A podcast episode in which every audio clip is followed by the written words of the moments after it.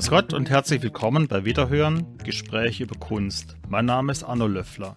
Diese Episode ist Teil einer Miniserie über Kari Hauser, einen der bedeutenderen bildenden Künstler Österreichs, insbesondere in der ersten Hälfte des 20. Jahrhunderts. Kari Hauser wurde 1895 in Wien geboren und starb 1985 in Reckerwinkel. Nach einem Studium an der Grafischen Lehr- und Versuchsanstalt und an der Wiener Kunstgewerbeschule nahm er als Freiwilliger am Ersten Weltkrieg teil. Als Pazifist kehrte er aus dem Krieg zurück. Hauser war unter anderem mit Klimt, Kokoschka und Kubin bekannt und hatte während der Zwischenkriegszeit, nicht zuletzt als Mitglied und zeitweiliger Präsident des Hagenbundes, maßgeblichen Anteil an der künstlerischen Entwicklung in Österreich, ehe er nach dem Anschluss 1938 Berufsverbot erhielt und in die Schweiz emigrierte. 1947 kehrte Kari Hauser mit seiner Familie nach Wien zurück. Ich habe mich mit Universitätsprofessor Dr. Wilfried Bursch, Toxikologe und Risikobewerter an der Medizinischen Universität Wien im Ruhestand unterhalten, der gegenwärtig mit naturwissenschaftlicher Akribie in Verbindung mit Hausers künstlerischem Schaffen die schriftlichen Zeugnisse aus dem Nachlass Kai Hausers aufarbeitet, den der Wiener Kunsthändler Roland Widder 2018 zur Gänze von Kari Hausers Sohn Heinz Hauser übernommen hat. Ziel ist eine Publikation in Zusammenarbeit mit dem Kunsthandel Widder. Herr Dr. Busch, also Sie sind ja von Haus aus kein Kunsthistoriker, sondern Toxikologe. Aber jetzt äh, beschäftigen Sie sich mit ganz was anderem und zwar eigentlich auch unter fast äh, naturwissenschaftlicher Prämisse mit dem Nachlass von Kari Hauser. Also um, was für ein Projekt handelt es sich dabei und was ist denn das mit diesem Nachlass? Nun, der Nachlass, der hier von mir bearbeitet werden darf, ist von Roland Wieder aus dem Haushalt von Kari Hausers Sohn Heinz übernommen worden und umfasst Tagebuchaufzeichnungen, Briefwechsel, Korrespondenz mit Freunden, persönliche Dokumente, Korrespondenz mit amtlichen Stellen, mit Verlagen, im Prinzip über viele Jahrzehnte auch Tagebuchaufzeichnungen seiner Ehefrau, Gertrude Herzog-Hauser sowohl aus den 1920er Jahren als auch während der getrennten Zeit in der Emigration in den 1940er Jahren finden wir Informationen von seiner Ehefrau. Ja, und was mir besonders aufgefallen ist, ist ein sogenannter Tagebuchbriefwechsel, den äh, Kari Hauser über fast vier Jahrzehnte mit einer Schweizer Freundin geführt hat. Diese Freundin namens Martha Jetzer hat er, so wie ich das den Briefen entnehmen kann, 1939 kennengelernt, also zu Beginn seiner Schweizer Exilzeit. Sie gehörte sicher zu den Freunden und die ihn in, in dieser Zeit auch unterstützt haben. Daraus ist eine enge Freundschaft geworden, nicht nur mit Kari Hauser, sondern auch mit Trude Hauser. Die kannten sich, haben auch sehr viel korrespondiert, bis einschließlich des Sohnes Heinz. Und dieser Briefwechsel ist bis ins hohe Alter, bis kurz vor dem Tod von Matajetza, durchgeführt worden. Was heißt Briefwechsel? Das sind teilweise sowohl von ihm als also von Kari Hauser als auch von ihr. Von Hauser sind es manchmal nur vier, fünf Zeilen pro Tag, die er über seine Erlebnisse, Eindrücke schreibt von Martha Jetzer, manchmal etwas längere Briefe. Ganz wesentlich für mich ist die Relevanz, die in diesen Briefen steckt. Warum? Gary Hauser betont mehrfach, dass in diesen Briefwechseln, in diesen Tagebüchern alles wahrheitsgemäß, was in seinem Alltag passiert, hineingeschrieben wird. Wir haben es also hier, meiner Einschätzung nach, mit einem authentischen Dokument oder besser gesagt vielleicht authentischen Dokumenten über viele Jahrzehnte zu tun, aus der wir dann eine Reihe von Aspekten ableiten können. Wir erfahren viel über Hausers Alltagsleben, also in seiner Wohnung in Tiroler Gasse in Wien, über sein Zusammenleben mit dem Sohn, auch über seine finanziellen Verhältnisse, über den Bildverkauf beispielsweise. Dann auch, wenn Sie so wollen, vielleicht können wir Rezepte ableiten, was Gary Hauser gerne gegessen hat. Wir erfahren Dinge über den Ablauf seines Alltags. Mein lieber Kari, herzlichen Dank für deine Karte vom 15. Ich bin froh, dass das Portemonnaie dir gefällt. Erschrocken bin ich, dass Heinz wegen seiner Augen schon wieder in Spitalsbehandlung ist. Hoffentlich darf er bald wieder genesen und heimkehren. Ich lege noch einige Zeilen für Heinz bei. Bei uns ist das Wetter immer noch schön und mild. Ich konnte heute das Frühstück auf dem Balkon einnehmen. Ein Beamter der Versicherungskasse wird mich in den nächsten Tagen im Büro besuchen. Ich bin sehr gespannt über den Verlauf dieser Unterredung. Gute Chancen hat er mir bereits am Telefon in Aussicht gestellt. Maria Schell wird am 1. November zu einem Gastspiel im hiesigen Schauspielhaus sein. Ich werde versuchen, mir eine Karte zu sichern. Eine Jugendfreundin von mir war kürzlich einige Wochen in Flims in den Ferien. Ich habe ihr auch von deinen Bildern erzählt. Sie war mit einer befreundeten Kunsthistorikerfamilie dort. Meine Freundin erzählten mir nur, dieser Pfarrer sei ohne Köchin und lasse sich jeden Tag in ein anderes Hotel einladen, oft auch von Hotelgästen. Frau Dr. Husner hat ihn dann gestellt wegen dem verhängten Christus, woraufhin er sagte, die Farbe hätte sich nicht gut gehalten. Herzlich umarmt und küsst dich deine Martha. Natürlich äh, erfahren wir auch sehr viel an Informationen über seine Gefühle, Emotionen während der kreativen Prozesse beim Bildermalen, was ihn bewegt hat zu einzelnen Bildern, um hier die Hintergründe und Empfehlungen, aber auch Beschwerden, wenn er alt geworden ist, beispielsweise, dass er Probleme hatte mit dem Sehen, mit dem Licht. Wir erfahren unter zum Beispiel, dass er ein Tagesmaler war. So sieht er sich im Unterschied von Picasso, der auch abends bei künstlichem Licht gemalt hat. Das kann ich nicht beurteilen, aber glauben wir dem Herrn Hauser mal. Also das sind sehr, teilweise sehr ins Detail gehende Informationen, die aus diesem Briefwechsel zu entnehmen sind. Es gibt auch eine Publikation, oder es soll eine Publikation geben dazu, wenn ich das recht verstanden habe, oder? Das ist eine Idee im Zusammenhang mit einer von Herrn wiedergeplanten Ausstellung zur Druckgrafik. Vier Themenkreise spezieller zu bearbeiten. Die Themenkreise umfassen einmal Marta Jetzer, wobei wir die Vorstellung haben, Martha Jetzer auch als Person hervortreten zu lassen und mal darzustellen. Also nicht nur äh, Herrn Hauser in den Mittelpunkt zu stellen. Das andere Thema Religion.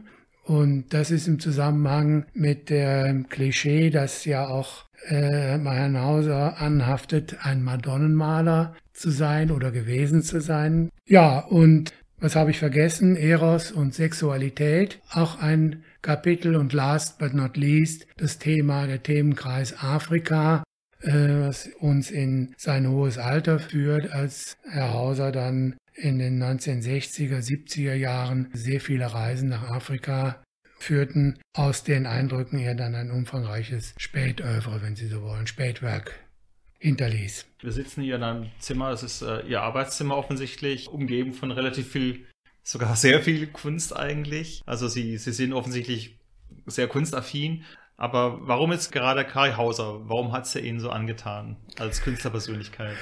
Nun, da muss ich sagen, dass mein primäres Interesse eigentlich, äh, muss ich fast beichten, nicht von Kari Hauser selbst ausging, sondern die Möglichkeit war, mich na, selbst wissenschaftlich auseinanderzusetzen mit Material, was an sich Kunsthistorikern vorbehalten ist. Mich hat besonders gereizt, ob ich meine Erfahrungen, die ich nun in mehr als vier Jahrzehnten wissenschaftlicher, biomedizinischer Forschung und auch Risikobewertung in der Toxikologie mit all diesen äh, Anforderungen an Qualitätsprüfungen von Publikationen, von Zuverlässigkeit von wissenschaftlichen Daten ob ich diese, was ich dort gelernt habe, hierauf anwenden kann. Ich muss auch dazu sagen, dass ich mich, als ich in den Ruhestand gegangen bin, entschlossen habe, meine Forschungsaktivitäten zu beenden. Ich bräuchte ein Labor, um weiterzuarbeiten und ich wollte mal grundlegend was anderes machen, um zu sehen, ob man wissenschaftlich Gelerntes auch in andere Problemkreise und Fragestellungskreise hineintragen kann. Haben Sie im Zuge der Forschung jetzt auch Dinge herausgefunden? Also Ihnen geht es auch im, natürlich um Neuigkeitswert. Haben Sie Dinge herausgefunden, die bereits Gewusstes neu belegen, neu in neuen Licht erscheinen lassen oder vielleicht auch Dinge, die so gar nicht bekannt waren? Etwas Überraschendes? Ja, das ist so, also was ich eigentlich immer wieder bestätigt finde, und das ist weniger jetzt aufgrund des Tagebuches, aber aufgrund der Bilder, die dann auch natürlich doch etwas diskutiert werden, das muss man schon sagen, ist eine Einschätzung, die im Rahmen einer Ausstellung vor einigen Jahren, einer Ausstellung im Wien Museum getroffen worden, dass das Hauserwerk eines der Beispiele ist, dass er nicht zu den richtungsweisenden österreichischen Künstlern im 20. Jahrhundert gehörte, aber auf dominierende Zeitströmungen reagiert hat. Das finde ich also eigentlich bestätigt auch in den Textstellen, die man zur Diskussion von der damaligen Gegenwartskunst finden kann. Das ist nur ein Beispiel. Ich persönlich hätte mir sein Urteil als nicht Kunsthistoriker natürlich so nicht erlaubt, aber ich finde, das bestätigen Veränderungen oder Neuigkeitswert. Wie gesagt, hier möchte ich nochmal auf die Relevanz des Briefwechsels mit seiner Freundin Marta Jetzer zurückkommen. Hier habe ich also sehr viele direkte Hinweise auf die Umstände von den Entstehungen von Kunstwerken gefasst, die Motivation und für mich besonders interessant Äußerungen die äh, Kari Hauser hinsichtlich seines Schöpferdrangs, seinen Zwang zu malen geäußert hat. Also er äußerte sich sinngemäß, wenn er nicht malen könne, dann wäre er krank oder verliere ne, besser, das hat er wörtlich so gesagt, verliere sein Leben einen Sinn. Ich muss ganz offen gestehen, als äh, naturwissenschaftlich trainierter Wissenschaftler sind mir solche Äußerungen erstmal fremd.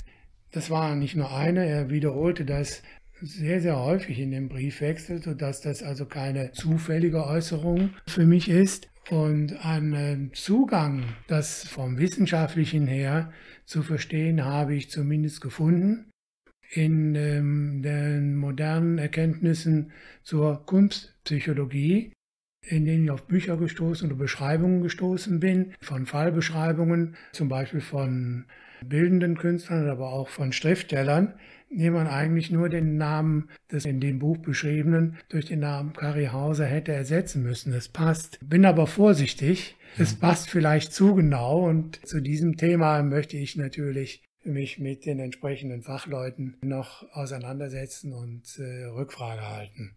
Aber ich denke, es liefert plausible Erklärungen. Zum Beispiel? Zum Beispiel, äh, was mich immer wieder fasziniert, ist ein Porträt von einem österreichischen Schauspieler, Gerardi oder Girardi, ich weiß, muss beichten, ich weiß es nicht genau, es ist ein Park in, in Wien nach ihm benannt, der äh, im Auftrag einer Theater der Raimund-Freunde des äh, Raimund-Theaters oder wurde, war jedenfalls ein Auftragswerk. Es ist dann dem Burgtheater geschenkt worden. Und was mich da so fasziniert hat, war die Formulierung, dass dieses Bild, was ihn offensichtlich sehr viel Kraft gekostet hat, es hat ihn zur Erschöpfung gebracht und dass dieses Bild, wenn er abends im Dämmerlicht sich das angeschaut hat, ihm auch das Bild dann zugezwinkert habe. Also für mich ein Beispiel, wie intensiv er sich in, in diesen Schöpfungsprozess auch persönlich, psychisch hat hineinziehen lassen, was er dann als schöpferischen Zwang bezeichnet.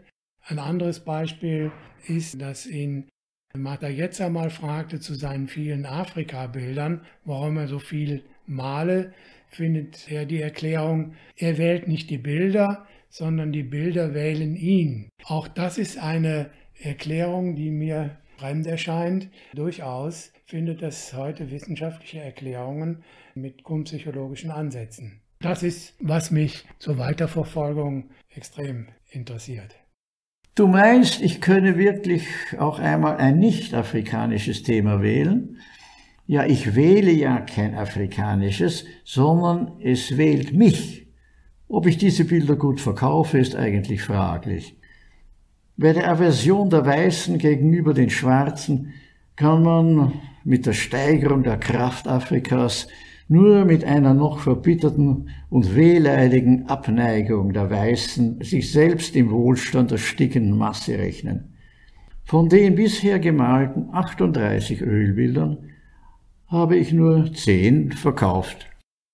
Wie viele andere Künstler auch in seiner Generation war der Kai Hauser ja sehr von Fronterlebnissen im, im Weltkrieg, also im Ersten Weltkrieg, traumatisiert. Man kann da, glaube ich, schon von Trauma sprechen bei ihm. Also wie hat sich denn das Erlebte bei ihm niedergeschlagen in der Kunst? Also während des Ersten Weltkrieges, man darf nicht vergessen, er ist als Freiwilliger eingezogen und war durchaus optimistisch.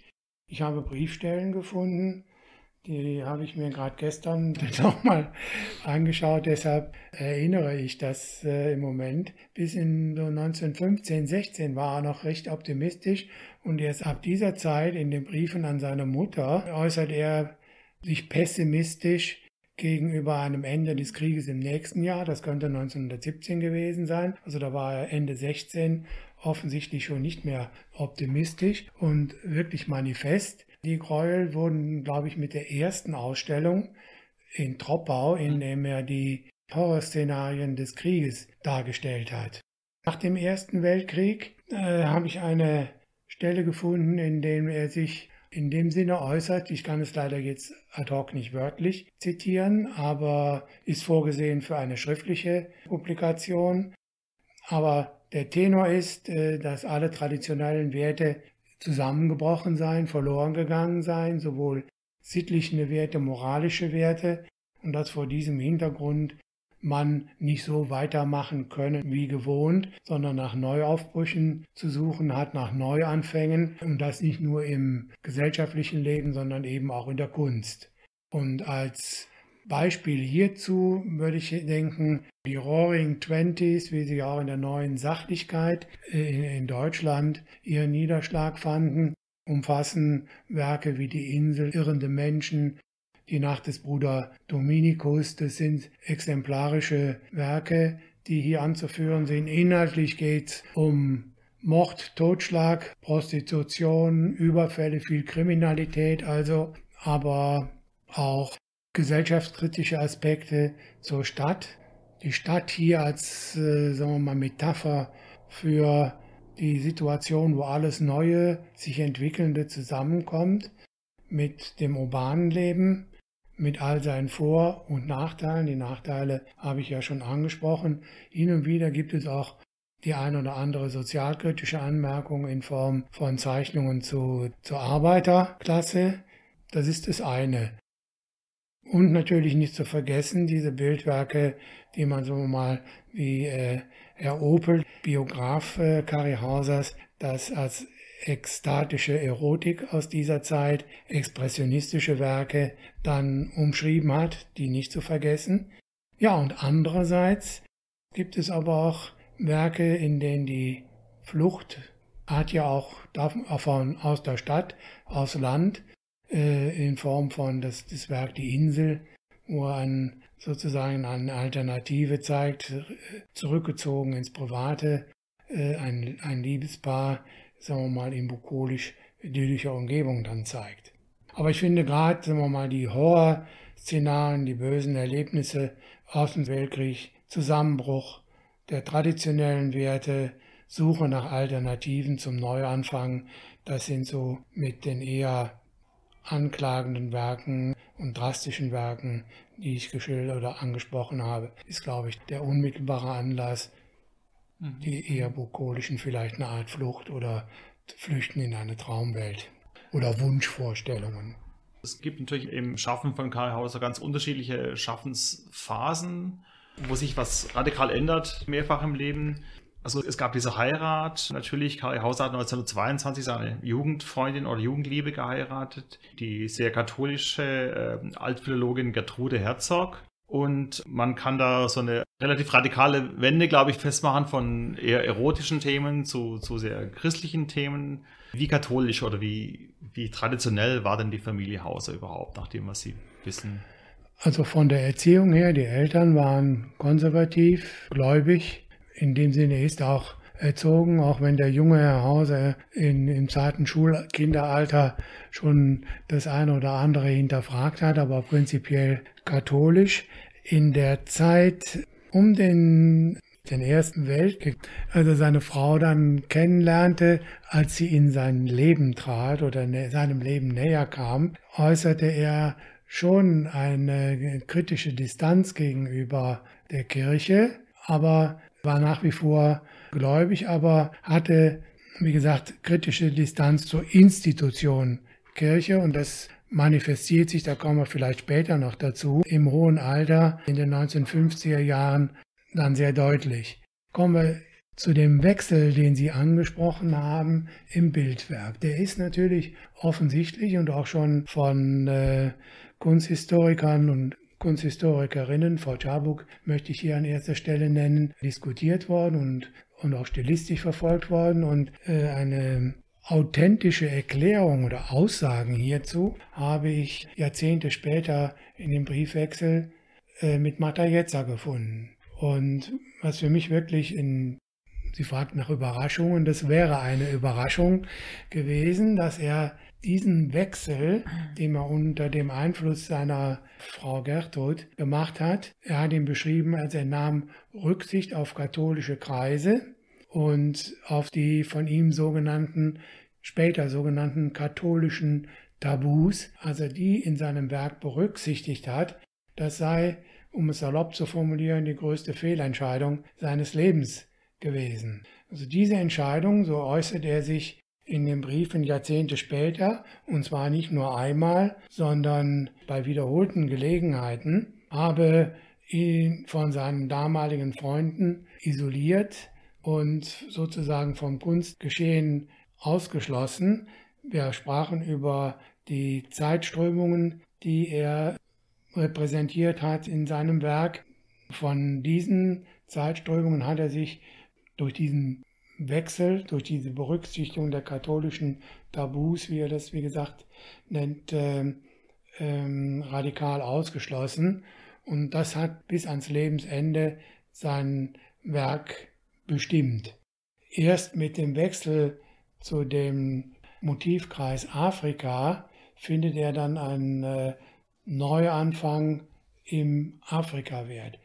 Thema Neuanfang ist übrigens, das fällt mir jetzt ad hoc ein, auch ein Aspekt, der in der Ausstellung zu Schatz und Hauser sehr stark betont wurde, dass die Neuanfänge sowohl Schatz als auch Hauser im Leben beider Künstler immer eine große Rolle gespielt haben. Nicht? Also Hauser, wenn Sie vergleichen das Bildwerk während seiner Schulzeit, also vor dem Ersten Weltkrieg von der Kunstgewerbeschule her, sehr stark beeinflusst, dann nach dem Ersten Weltkrieg eben diese teilweise, wie gesagt, ekstatische, erotische Bildwerk. Dann, er wurde ja auch als Madonnenmaler bezeichnet. Äh, das wäre sozusagen eine andere Phase und dann die letzte Phase so zusammengefasst oder unter dem Schlagwort Afrika-Bilder zusammengefasst. Jeweils Neuanfänge, mhm. verbunden mit Ende Erster Weltkrieg, dann Zweiter Weltkrieg, auch die Immigration ist natürlich ein drastischer Einschnitt. Man darf nicht vergessen, 1939, eigentlich war er auf dem Weg, eine Professur in Melbourne anzunehmen, wurde die Familie mehr oder weniger über Nacht, so habe ich das verstanden, getrennt. Seine Frau sollte vorübergehend erstmal in die Schweiz. Der Sohn Heinz war kurzfristig in England, konnte dann aber zurück zu seiner Mutter äh, Entschuldigung, die Mutter ist in, in, Niederlande. in den Niederlanden ja. gewesen und ist dort letztendlich bis zum Kriegsende verblieben, gemeinsam mit Sohn Heinz, Kari Hauser in der Schweiz. Übrigens aus dieser Zeit habe ich auch einen intensiven Briefwechsel beziehungsweise ein intensives Tagebuch von Gertrude Hauser. Sie hat de facto jeden Tag aus dieser Zeit in einem Notizbuch festgehalten. Auch die vielen Briefe. Leider sind diese Briefe zwischen ihr und Kari Hauser nicht erhalten, aber ich weiß, dass es sie gegeben hat. Das ist natürlich auch ein Einschnitt.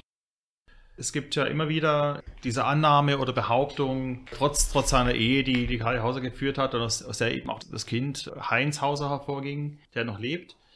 Trotz all dem sei Kai Hauser homosexuell gewesen.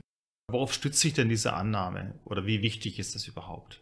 Nun ja, um die Frage so zu beantworten, den berühmten rauchenden Colt, von dem ja auch der ein oder andere Politiker manchmal spricht, den habe ich in dem Briefwerk und ich, ich kann mich jetzt nur darauf beziehen, nicht gefunden. Aber worauf stützt sich diese Annahme? Nun, dann wäre natürlich als erstes mal das bildnerische Oeuvre zu betrachten, in der in der Tat sehr viele erotische Darstellungen zu finden sind. Ich habe das mal analysiert hin äh, hetero- und homoerotische Darstellungen und extra noch davon Knaben, junge Knaben und Mädchen. Aus diesem ist es so, dass die heteroerotischen Darstellungen etwa die Hälfte ausmachen und die andere Hälfte sich auf homoerotische oder auf junge Knaben bezieht. Also es ist schon, darf man sagen, häufig, wenn auch die homoerotischen Darstellungen nicht überwiegend sind. Die nächste Frage, nun, das ist ja nur eine Assoziation mehr nicht äh, und ein ein vager Hinweis für Spekulationen. Jetzt möchte ich aber nicht spekulieren, sondern habe weitergesucht. Und ich würde meine, oder ich baue meine Argumentation zur Beantwortung dieser Frage so auf. Erstens, die Darstellungen in dem äh, Werk Die Nacht des Bruder Dominikus. Es ist mir aufgefallen, dass der Bruder Dominikus ganz charakteristische Züge von äh, Kari Hausers Physiognomie zeigt. Und das ist nicht nur einmal, sondern das ist mir in vielen anderen Bildern von Paardarstellungen aufgefallen, dass seine Physiognomie und sehr, sehr wahrscheinlich äh, gemeinsam mit der seiner Frau Trude auftritt. Das ist das eine. Also der Bruder Dominikus könnte er sein. Was haben wir noch für ein Argument? Der Text in diesem Buch ist in der ersten Person geschrieben.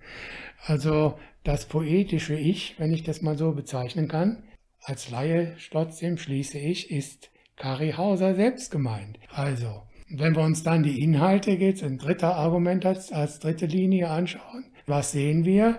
Wir sehen ein weit gefächertes, facettenreiches Spektrum sexueller Praktiken, einschließlich homoerotischer Darstellungen. Also würde ich mal denken, ist die Schlussfolgerung erlaubt? Ja, das äh, er zumindest ein gewisses oder ein Interesse und einen Blick dafür hat, ob er es wirklich ausgelebt hat, natürlich auch aufgrund dieser Darstellung äh, nicht schlüssig beweisen in einem juristischen oder naturwissenschaftlichen. Sinne, aber es ist sehr, sehr naheliegend. Und dann drittens, wie sieht das im späteren Alter aus? Ich habe im Briefwechsel da mit Martha Jetzer spätere Aussagen wiederholt gefunden. A, dass er durchaus einen Blick für sexuelle Signale sowohl von männlichen als auch von weiblichen Wesen hatte. Also der junge Mann am Strand oder die junge Dame, die vor ihm die Treppe äh, in, äh, in der Straßenbahnhaltestelle hochgeht, bis hin auch zur Aussage, dass ihn eigentlich beide Geschlechter und die Schönheit beider Geschlechter interessiert und der sich die gerne auch ohne Scham anschaut. Eine Conditio sine qua non scheint zu sein, so die Äußerungen, dass es jugendliche Wesen sind, die er betrachtet. So nehmen wir das mal alles zusammen, spricht sehr vieles dafür. Den angesprochenen rauchenden Colt, also sagen wir mal so, dass er über irgendeine Beziehung zu einem Mann, zu einem Knaben und, und, und seine Sehnsüchte oder Treffen oder in irgendeiner Weise sich schriftlich äußert, äh, habe ich nicht gefunden. Und ich glaube auch sagen zu dürfen, was plausibel ist. Nicht ganz überraschend, wir dürfen ja nicht vergessen, dass der Paragraph, äh, die Strafverfolgung der Homosexualität erst in Österreich war es dann 1972 durch die Strafrechtsreform abgeschafft wurde.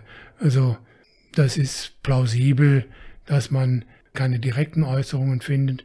Latent habe ich sehr viele Argumente pro, aber ich kann es nicht lassen aus wissenschaftlicher Sicht oder ich bin früher oft gefragt worden nach Äußerungen, die auch justiziabel sind.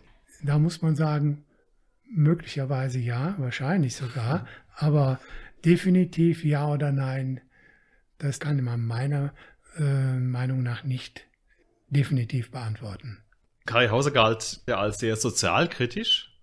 Speziell in den 20er, 30er Jahren war er sehr politisch auch involviert, weil die Kunst auch sehr politisch war natürlich. Er war beeinflusst von Otto Dix und George Gross zum Beispiel. Jetzt hat er sich aber 1934 engagiert als Bundestreuhänder für bildende Kunst in der Vaterländischen Front obwohl er ja eigentlich wirklich dezidiert links war. Hat er Ihrer Meinung nach das kleinere Übel unterstützt, wie, wie äh, bewusst, wie Karl Kraus das, glaube ich, auch gefordert hat? Oder hing das eher mit dem Katholizismus zusammen? Da muss ich vorausschicken, die Frage kann ich heute nicht erschöpfend und zu ihrer Befriedigung beantworten. Ich habe äh, damit mich noch nicht mit aus meiner Sicht hinreichend befasst. Ich habe den Eindruck von dem wenigen, was ich in Erinnerung habe, dass er versucht hat, mit dem Belzebub sozusagen zu tanzen, um das zu beeinflussen. Aber dazu habe ich noch kein hinreichendes Quellenstudium betrieben, um diese Frage spezifisch jetzt die Tätigkeit im Vaterländischen Bund zu beantworten. Was ich definitiv sagen kann, in den Äußerungen auch wiederum jetzt aus dem Briefwechsel mit Martha Jetzer, also in den 1950er, 60er Jahren, 70er Jahren, kann ich definitiv sagen, dass er den Narzissmus und auch später die Neonazis ablehnte, bekämpft hat. Er hat sich im, in, im österreichischen Dokumentationszentrum oder Archiv für den, für den Widerstand aktiv beteiligt. Also aus dieser Zeit finde ich keine Hinweise, dass er während der Zeit in irgendeiner Phase dem äh, nationalsozialistischen Gedankengut gegenüber offen war. Sie haben das, glaube ich, eh schon vorhin angesprochen. Also die, die Wiener Madonna war ja, es gab ja die, die äh, bekannteste, glaube ich, Version 1933 von der Wiener Madonna, aber es gibt dann noch später ganz, ganz viele, viele andere. Ja. Und Sie haben das vorhin gesagt, äh, als Madonnenmaler ähm, sei er ähm, rezipiert worden, teilweise hat er sich vereinnahmt gefühlt vom Regime auch vielleicht? Vom äh, außerfaschistischen Regime? Das äh, fragen Sie jetzt im Zusammenhang und machen Sie eine Verbindung, stellen Sie zum Madonnenmalen her. Mhm, genau. Ah, Sie meinen, ob er die Madonnen gemalt hat, weil das vielleicht passte zum, zum Weltbild. zum ja. Weltbild. Nein, das äh, glaube ich war als Antrieb die Madonnen zu malen, kann ich, glaube ich, ausschließen. Was ihn bewegt hat, die Madonnen zu malen, habe ich ein, auch wiederum ein authentisches Dokument sozusagen äh, im Nachlass entdeckt, entdecken dürfen. Und zwar einen Vortrag, den er für Atelierbesucher gehalten hat. Ein Einführungsvortrag mit dem Titel Kari Hauser als Madonnenmaler ich und die tausend Bilder oder so ähnlich.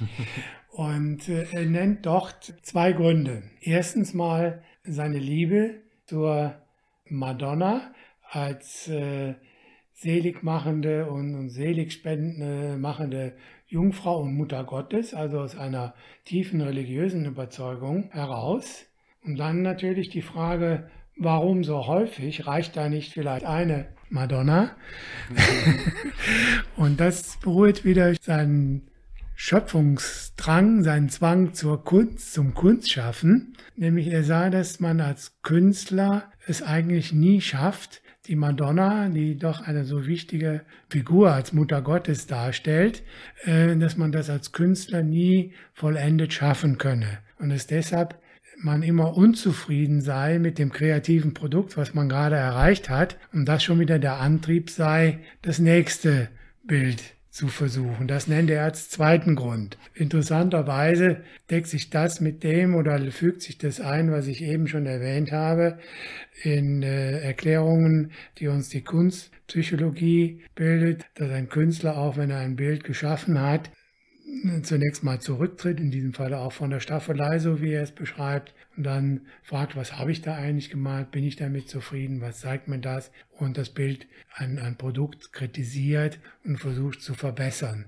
Er nennt es in manchen Briefen nicht nur auf die Madonnen bezogen, sondern auch später auf seine Afrika-Bilder verschlimmbessern. Also mhm. auch hier finde ich äh, ganz interessante Verknüpfungsmöglichkeiten zu diesen moderneren Erkenntnissen der Kunstpsychologie, möchte aber nicht so weit gehen, aber für hier schließen ein Liebe zur Mutter Gottes als eine Antriebsfeder und die zweite wirklich belegt und nachvollziehbar auf den Dokumenten, ohne in wissenschaftliche Erläuterungen ableiten zu müssen, dass er immer unzufrieden war und es als unmöglich fand, eine vollendete Darstellung seines äh, Liebesobjektes sozusagen mhm. zu erreichen. Ich wollte ganz, ganz kurz auf die Zeit des Exils zurückkommen. Im Exil in der Schweiz konnte Kai Hauser ja nicht regulär arbeiten als Künstler. Also er hatte, glaube ich, nicht ausdrücklich Berufsverbot, aber er konnte auf jeden Fall. Er hatte, er hatte zeitlich Er spricht immer, also ich muss dazu sagen, müsste ich nochmal nachschauen, ob es wirklich auch noch in, dem, äh, in den Nachlass entsprechende die persönlichen Dokumente, es gibt eine Reihe von Dokumenten, von Ausweisen etc. gibt, wo dann Berufsverbot formuliert ist, aber in seinen Briefen später, wenn er mit Martha Jetzer über die Zeit diskutiert, spricht er immer vom Berufsverbot in seinen eigenen Worten. Ich habe das zunächst mal als solches hingenommen. Diese Zeit wurde, glaube ich, von ihm als sehr bedrückend empfunden. Er konnte eigentlich seiner künstlerischen Berufung praktisch überhaupt nicht nachgehen. Stattdessen hat er in der Zeit viel geschrieben und er hat einen Roman geschrieben, einen autobiografischen Roman zwischen gestern und morgen, der aber sehr viel später erst publiziert wurde in, in stark gekürzter Form. Ich muss sagen, ich habe das Buch als spröde empfunden und ich glaube, anderen geht es auch eher so. Jetzt ist es so, der Kari Hauser hat sich ja immer selbst als Doppeltalent gesehen, als Schriftsteller auch. Wie ist denn das, wurde er auch so rezipiert als, als Autor? Nun, die, die Rezeption als Autor, die wenigen Kommentare von Kari Hauser selbst dazu, im Prinzip, wenn er sich über den einen oder anderen Kritiker oder Verleger direkt geäußert hat, lassen den Schluss zu, dass die Rezeption eher mangelhaft war und äh, gering, dass er nicht viel Anklang gefunden hat. Muss dazu sagen, auch nicht nur dieses, mir ging es auch so, dieses Buch zwischen gestern und die, der autobiografische ja. Roman, obwohl ja schon drastisch gekürzt von dem Herausgeber Adolf Opel, ist nach wie vor mit vielen Nebensächlichkeiten ausgeschmückt, vielen Schachtelsätzen. Es ist sehr schwer zu lesen und den Faden zu halten und hat mich auch, wie Sie sagen, spröde, äh, nicht überzeugt. Er schreibt auch äh, in, in der dritten Person, um, um eine Distanz zu wahren.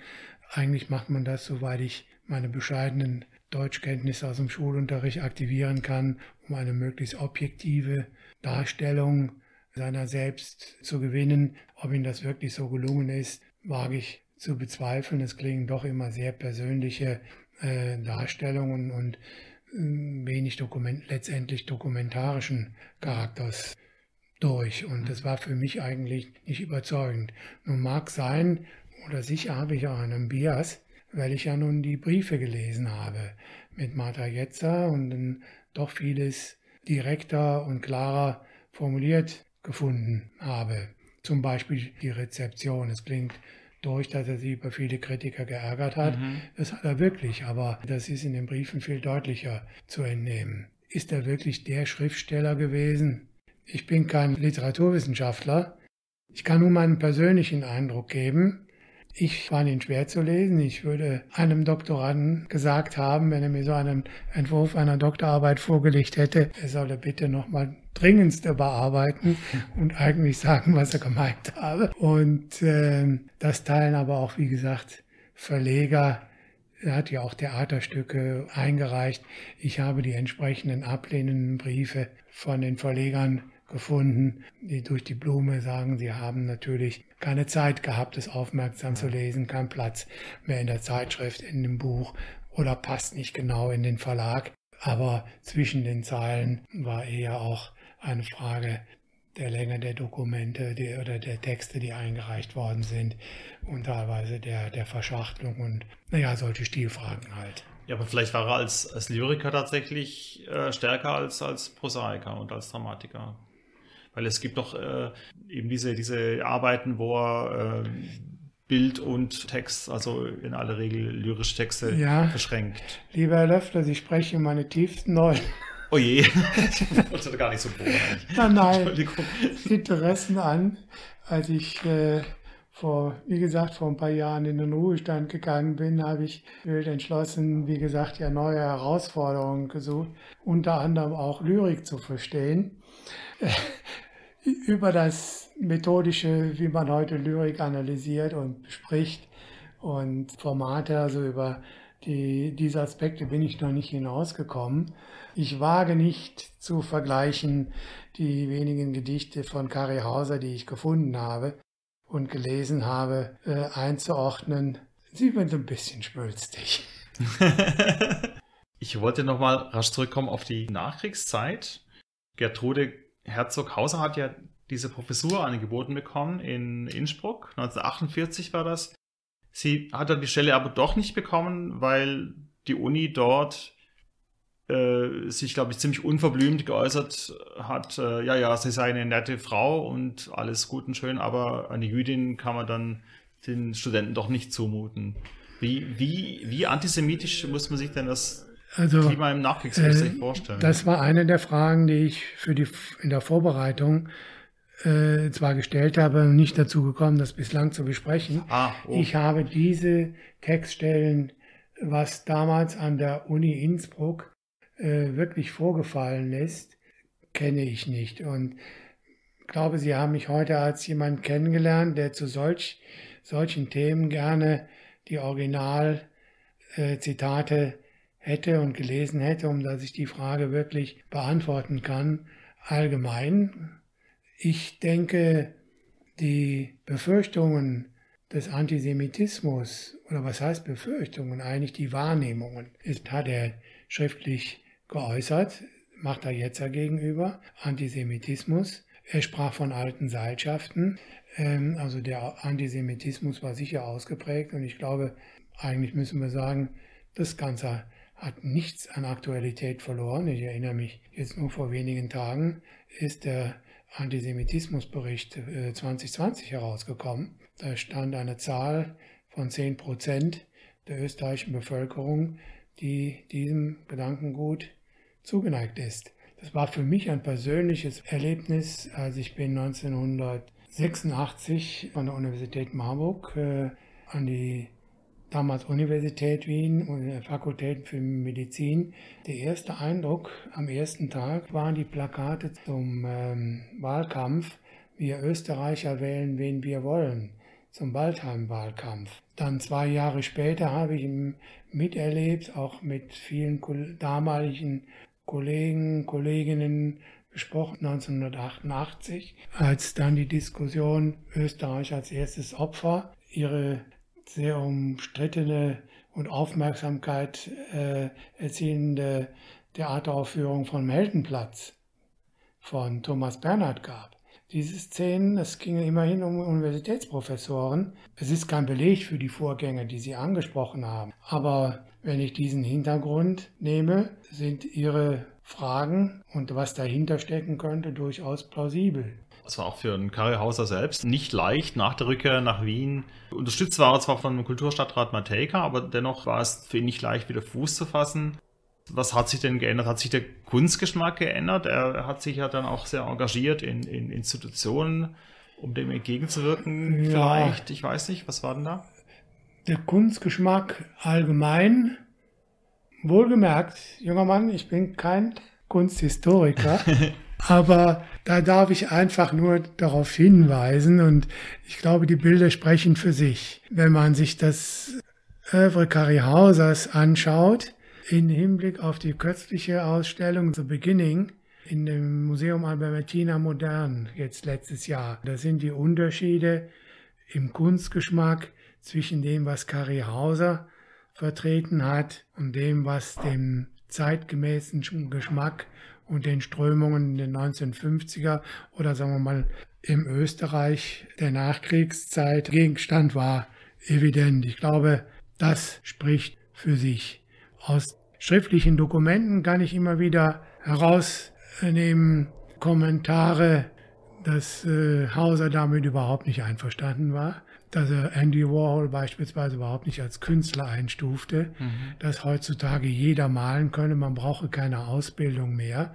Ich denke, meiner Einschätzung nach, Hauser war bis an sein Lebensende natürlich geprägt und verhaftet auch im Denkansatz in seiner kunstgewerblichen Ausbildung, in seiner, ich meine, das muss man auch sagen, handwerklich umzugehen mit Farben, mit Linolschnitten, mit den Techniken, erfordert ja schon auch eine gewisse Übungen, äh, so dass ich nachvollziehen kann. Heute kann jeder einen Pinsel in die Hand nehmen und irgendwas malen.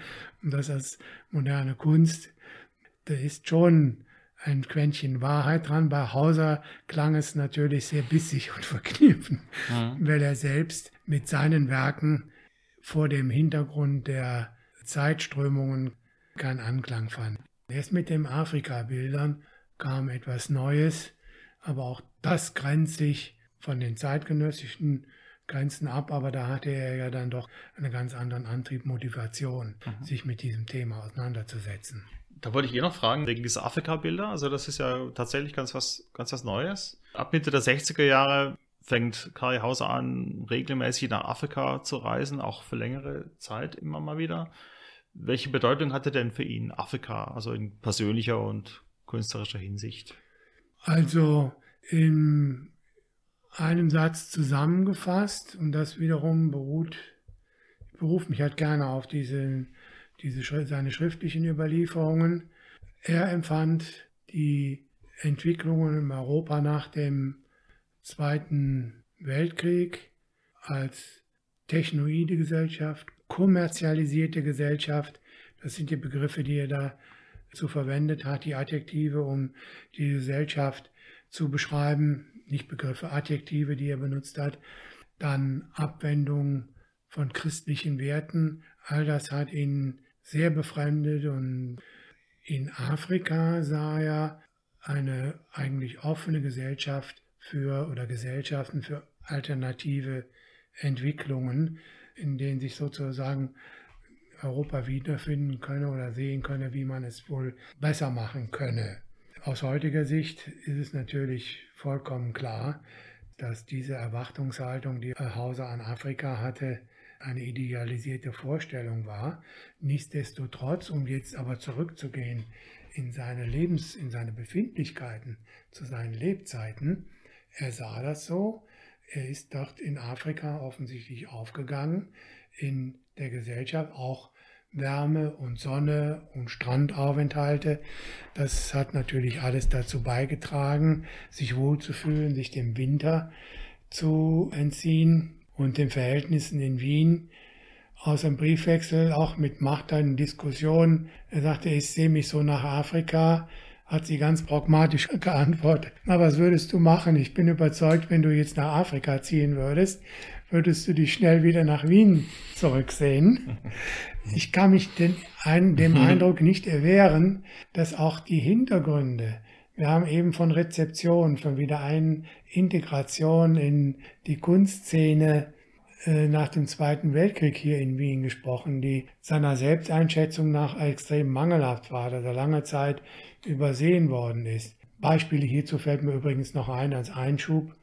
Er hatte natürlich den 80., den 85. Geburtstag. Da hat er genau registriert, wer ihm gratuliert hat von offizieller Seite, ob er eingeladen worden ist zur Ausstellung, ob er neben dem Bundespräsident gesessen hat oder sich mit, das war damals Herr Kirschlager, unterhalten habe oder nicht. Also er war auch erpicht auf offizielle Anerkennung und all das hat ihm gefehlt und erschien seiner Meinung nach mangelhaft, dass man äh, nicht mehr Notiz von ihm nehme. Frei äh, salopp ausgedrückt ist, heute würden wir sagen, er war frustriert, mhm. Würde ich mal denken. Und dann erschien ihm Afrika als Alternative. Afrika war als Reiseziel und als Umfeld in diesen Jahren sicher noch was wirklich exotisch anderes.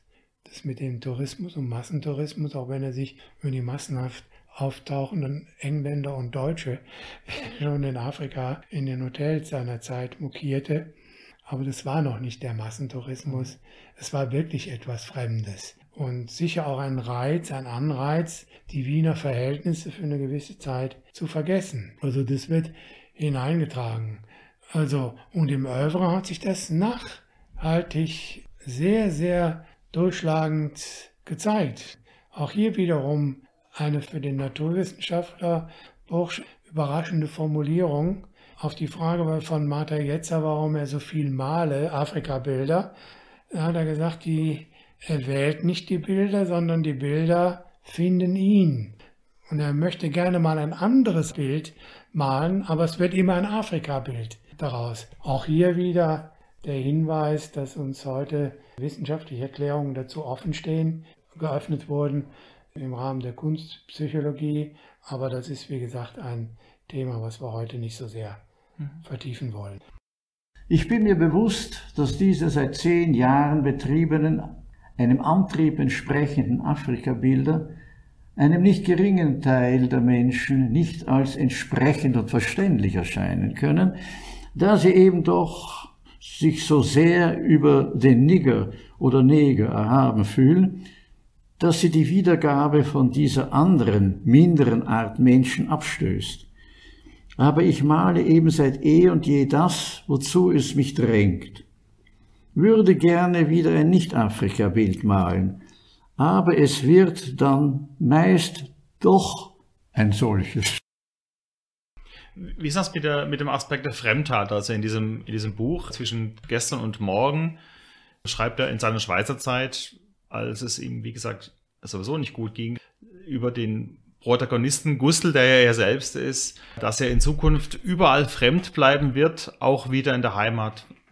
Also war das so? War immer so ein Element von Fremdheit? Also das Fremdheit ist äh, auf jeden Fall durchzieht eigentlich auch größere Lebensabschnitte. Besonders zum Ausdruck kam es in diesen Phasen, die Sie angesprochen haben. Interessant in diesem Zusammenhang ist aber eine Selbsteinschätzung, die er über seinen Charakter und seine Psyche oder seinen Charakter macht. Und zwar seit frühester Kindheit eigentlich an, dass er sich immer isoliert hat und nicht so in, heute würden wir sagen, in, er war nicht teamfähig, offensichtlich. In seinen Worten heißt das, ich habe Selbstisolation betrieben, ich habe mich keinen, das ist ja interessant, auch keinen Künstlerbünden, zumindest nicht für längere Zeit, angeschlossen. Er hat mal kurz mit Künstlern während der Fassauer Zeit, der Fels oder die neue Bewegung, er war zwar im Hagenbund, war auch Präsident eine gewisse Zeit, aber im Gegensatz zu anderen Künstlern,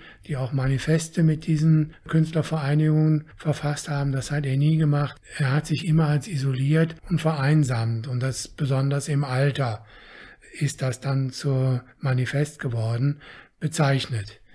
Und das sei eine Charaktereigenschaft. Ein Psychiater würde vielleicht sagen, er war introvertiert, aber das äh, ist nur eine Mutmaßung. Ich kann mich nur auf seine Worte ich, fühl, ich habe mich immer isoliert und später vereinsamt gefühlt. Und das, denke ich, würde zu dem Bild Fremdsein durchaus passen, zumindest das, dieses Gefühl begünstigen. Dennoch war er bis ins hohe Alter aktiv, also künstlerisch aktiv. Ja. Und er war auch noch reisend unterwegs, äh, allein auch, ohne Begleitung. Wie, wie fit war er denn wirklich im Alter als Künstler? Also als im Alter muss man schon sagen, ohne dass ich jetzt hier posthum an eine, eine Diagnose stellen möchte. Was ich definitiv sagen kann, er fühlte sich oft angestrengt vom Stehen, zum Beispiel an der Staffelei, dass ihm das schwer gefallen ist, dass ihm auch Kraft mangelte, zum Beispiel nicht nur beim Stehen, sondern auch beim Schneiden von Linol oder Holzschnitten. Das waren also einfach körperliche Begrenzungen. Das Stehen in der Staffelei, ich muss dazu sagen, wir reden jetzt von der Zeit, in der ich diese Zitate äh, erinnere, aus der Zeit, als er überwiegend die Afrika-Bilder gemalt hat. Er hat sich in Afrika die Skizzen angefertigt und die Ölbilder, auf die ich mich hier beziehe, in diesen Zitaten zu Hause gemalt. Das heißt, er stand lange an der Staffelei.